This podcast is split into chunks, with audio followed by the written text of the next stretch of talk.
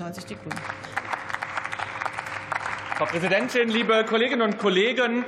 Wer mit einem offenen Blick äh, und im Gespräch mit Unternehmerinnen und Unternehmern auf die Lage schaut, wird wissen, wie schwierig es ist, und dass insbesondere in der energieintensiven Industrie die Lage besonders schwierig ist, ist offensichtlich. Und das hat im Wesentlichen mit einer verfehlten Energiepolitik, mit Abhängigkeiten zu tun, die Sie zu verantworten haben.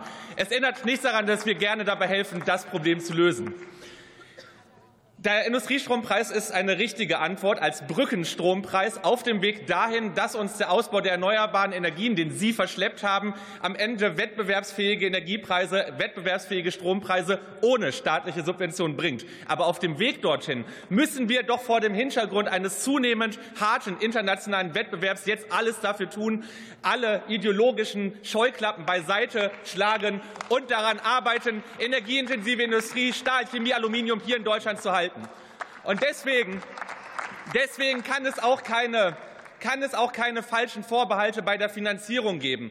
Wir haben im letzten Jahr mit einer großen Mehrheit hier im Deutschen Bundestag den Wirtschafts- und Stabilisierungsfonds, also einen Fonds zur Stabilisierung wirtschaftlicher Aktivität, mit 200 Milliarden Euro Kreditermächtigung ausgestattet. Es ist jetzt sinnvoll, die zu nutzen, um auch weiter Wirtschaft zu stabilisieren. Und das ist das primäre Ziel des Brückenstrompreises. Lassen Sie uns da gemeinsam im Sinne der Wirtschaft, im Sinne der Industrie, im Sinne der Beschäftigten in diesem Land agieren, meine Damen und Herren. Und ich möchte eine Unehrlichkeit in der Debatte, weil sie Tilman Kuban gerade auch wieder aufgebracht hat, eine Unehrlichkeit noch mal darstellen. Ich habe persönlich große Sympathien dafür, auch, auch ergänzend zu dem, was ich gerade gesagt habe, über eine Absenkung der Stromsteuer zu sprechen.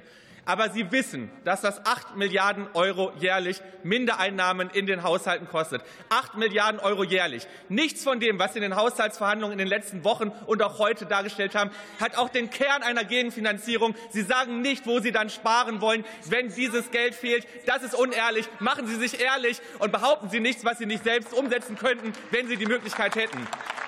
Und als letztes, meine Damen und Herren, ja, wir sprechen bei diesem Thema über Gerechtigkeitsfragen. Und ich bekomme auch Briefe von Bäckern und anderen Handwerksbetrieben, die sagen, das ist doch ungerecht, wenn die Großen bekommen und wir nicht.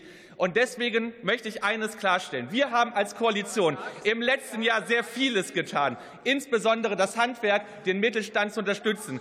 Etwa mit der Abschaffung der EEG-Umlage, die uns über 12 Milliarden Euro jährlich wert ist in den Haushalten im Klima- und Transformationsfonds, vor dem die energieintensive Industrie nichts hat, aber eben der Mittelstand und das Handwerk. Das war es uns wert. Und jetzt geht es darum, die anderen Gerechtigkeitsfragen zu klären. Und als letztes gehört auch dazu, Unternehmen zu entlasten, die Bevölkerung zu entlasten. Deswegen arbeiten wir mit der gleichen Intensität auch am Klimageld, meine Damen und Herren. Vielen Dank.